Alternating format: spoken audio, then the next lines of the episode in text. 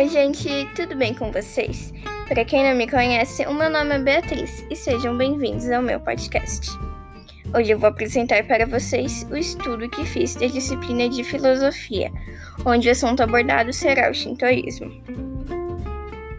O que é? Para quem ainda não conhece, o shintoísmo é a espiritualidade do Japão, uma religião que explica a origem do mundo, do Japão e da família imperial japonesa.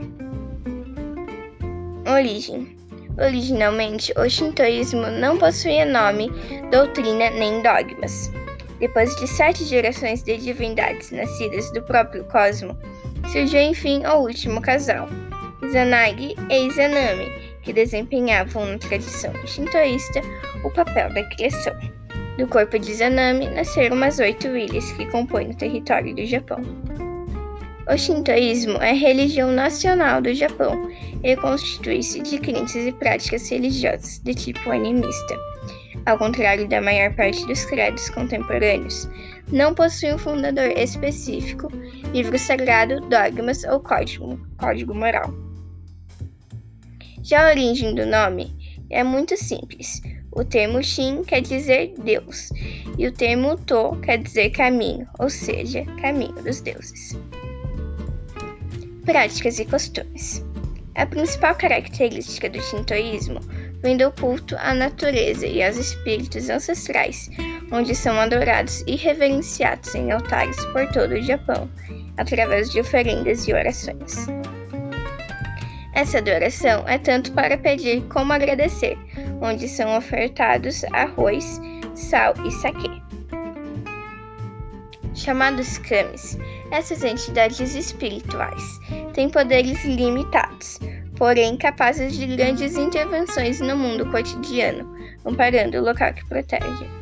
Ou seja, kamis são uma espécie assim, de deuses para eles, né? Então tem mais de um deus para os shintoístas. E eles podem ser representados de várias formas, como as árvores e os rios, eventos da natureza, como chuvas e tempestades, ou mesmo por grandes sábios e guerreiros.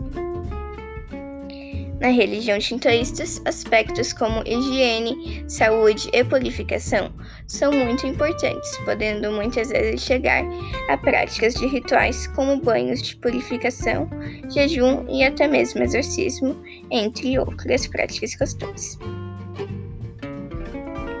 o que é considerado sagrado. São os kamis, né? Por exemplo, a Materaço Yomikami. Ela é a deusa do sol, mas também do universo. O nome Amaterasu é derivado de Amatero, que significa que brilha no céu. O sentido do seu nome completo, Amaterasu Omikami, é a grande deusa Augusta que ilumina o céu. O imperador do Japão diz ser um descendente direto de Amaterasu. O símbolo. Símbolo é o torre, que representa o respeito e a vida em harmonia com a natureza. Para conferir o símbolo, olhe para a capa do meu podcast, que ele estará lá. Ali, no símbolo, bem no meio, às vezes tem, se vocês forem pesquisar, claro, tem uma bola vermelha, tipo a bola vermelha que tem na bandeira do Japão. Então, gente, foi esse podcast. Espero muito que vocês tenham gostado. Não esqueçam de avaliar o podcast e até a próxima. Tchau!